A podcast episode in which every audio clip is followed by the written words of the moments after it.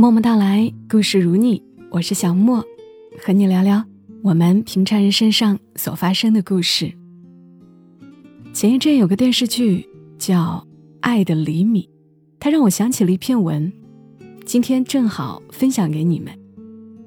作者刘继荣的《一厘米的爱有多爱》，出自于他的书《坐在路边鼓掌的人》。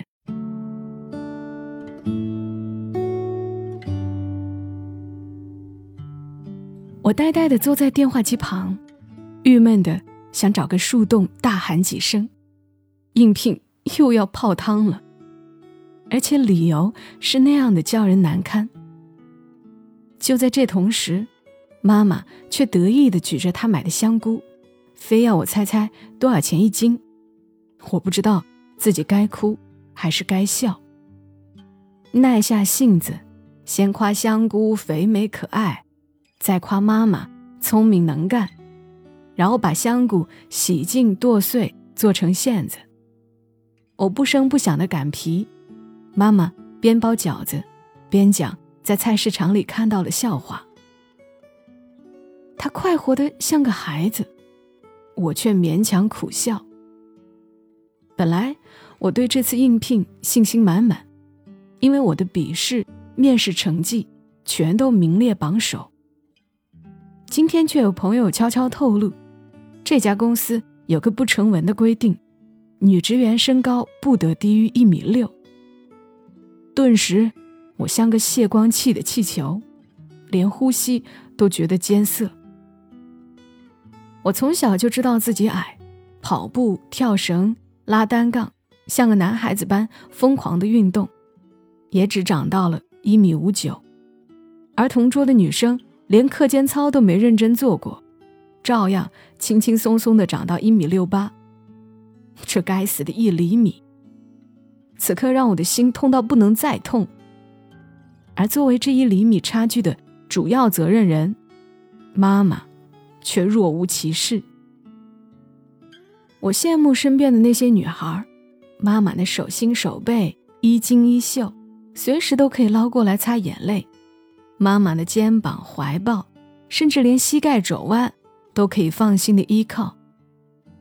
有一个慈爱的妈妈，简直抵得过千军万马，底气足的可以与任何人分庭抗礼。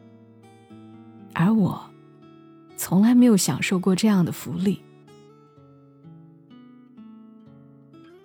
我是被当做一个男孩养大的，不能撒娇，不能任性，不能推卸责任。所有的纷扰与困惑都必须自己扛，这只源于我有一个比我更像孩子的妈妈。她是家族中唯一的女儿，一家人不知要怎么疼她才好，那样小心翼翼的呵护，那样密不透风的宠溺，简直让她没有长大的机会。这注定了她的婚姻会失败，而我，是她唯一的收获。这些年也不能说他不爱我，只是那爱太浅了，浅到只有一厘米，而这一厘米无论如何也到达不了我的心里。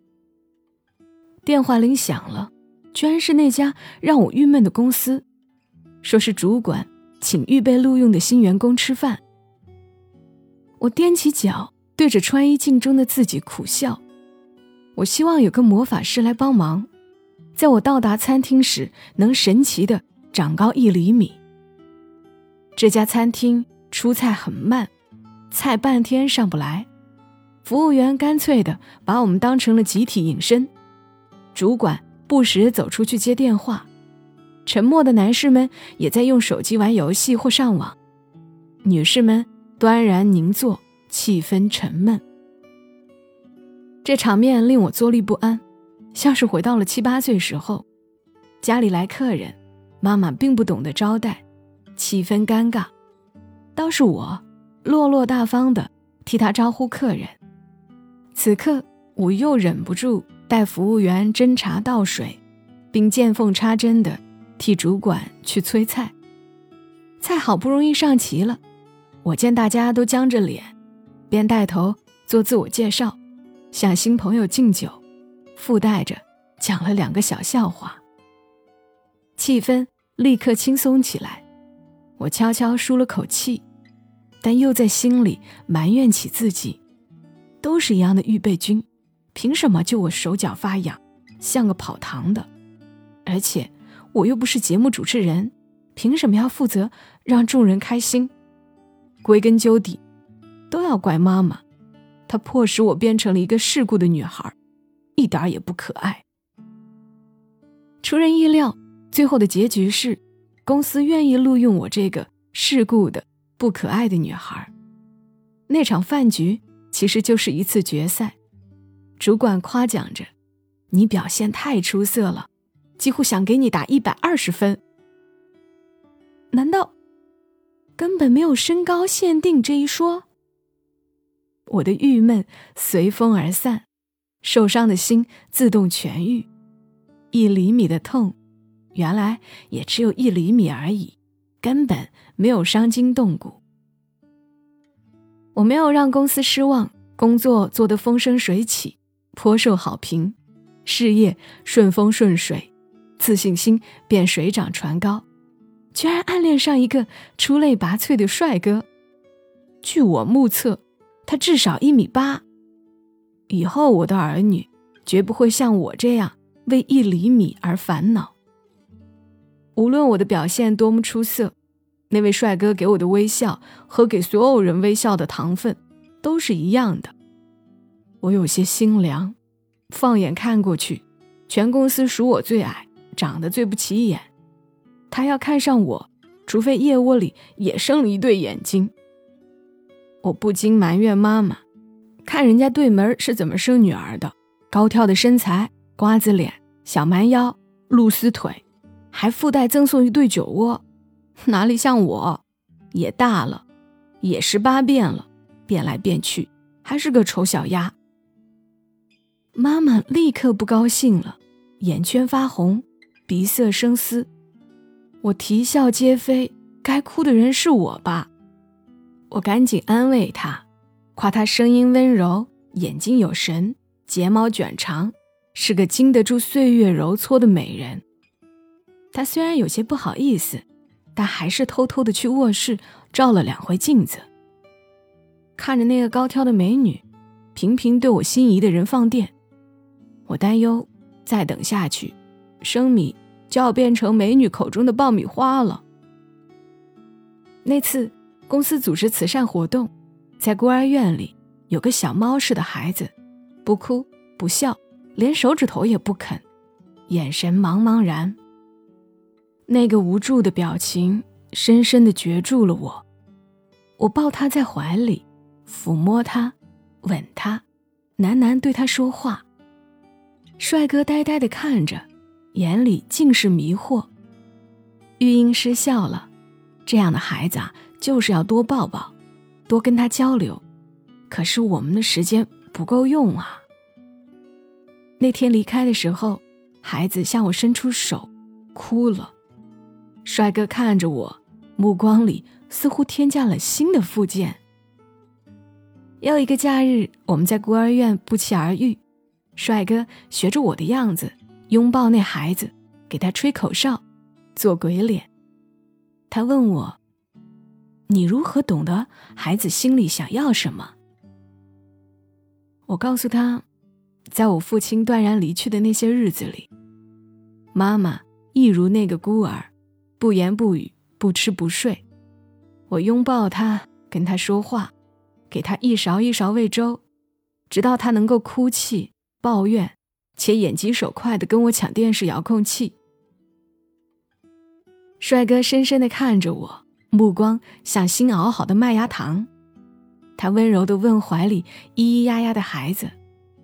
你说，假如我有一个这样的女朋友，会不会永远幸福？那一厘米的尴尬，终于化成了千丝万缕的甜蜜。在婚礼上，我自己开心的像颗爆米花。我刚怀孕，老公就派去国外，妈妈兴冲冲跑来照顾我。不过她并不擅长做家务。后来我终于忍耐不住。指责她煮的饭太难吃，指责她拖过的地水渍团团，指责她熨过的衣服像腌白菜。他忍着，一直不说话。这样反常，倒叫我惊诧。终于，讪讪的自动闭嘴。第二天下班回来的时候，我看见桌子上放着煮好的饭菜，还有一封信。倔强而任性的妈妈，何时变得这样委婉了呢？我不禁好奇地拆开信。妈妈写道：“孩子，我自幼就被宠了满身的坏毛病，是你的出生改变了我。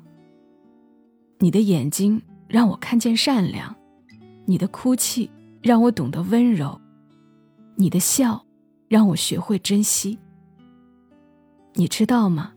在你出生前，我好逸恶劳，事情尽挑轻松的做。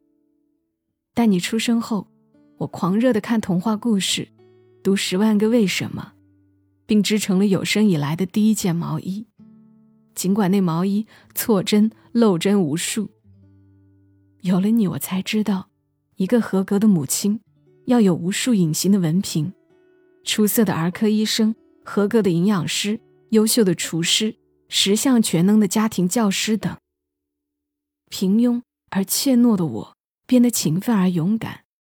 有时我也曾想，如果做学生时有这样一半的努力，成绩也不会如此不堪。一个母亲的潜力到底有多大，任何人都是无法估量的。但说到底，我是没有天分的。很多事情看着别的母亲无师自通，我总是弄得一塌糊涂。请原谅我的笨拙。首先，我没能将你生成你想要的模样，并且，我是个粗心的母亲。你额头上有个小小的疤痕，你的手臂骨折过，你有过贫血，等等。这些年，我爱的那么用力。却不断的让你沦为同学的笑柄。上小学时，你羡慕别人有会武术的爸爸，我跑去道馆跟小孩子们一起学跆拳道。上初中时，你被蛮横的小女生欺负，我跑去学校门口跟她说理，结果反被狼狈的气哭。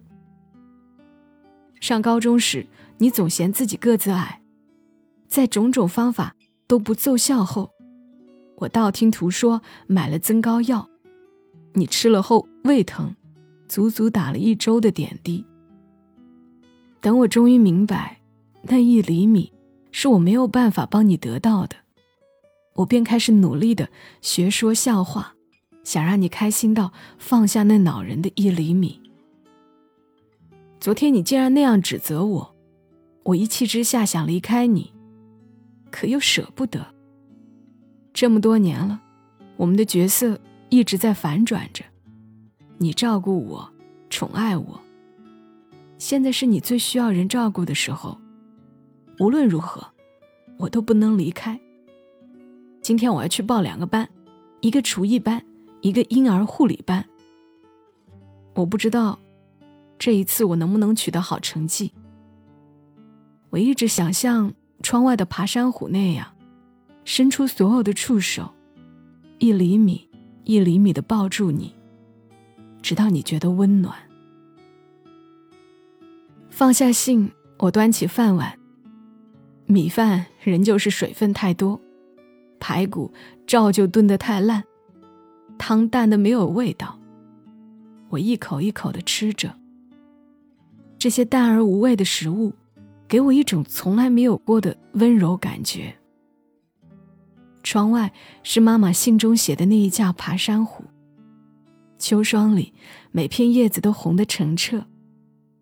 一颗执着的心，要通过这样一种曲折的方式，绕过二十年的岁月，一寸一寸，才到达另一颗离自己最近的心。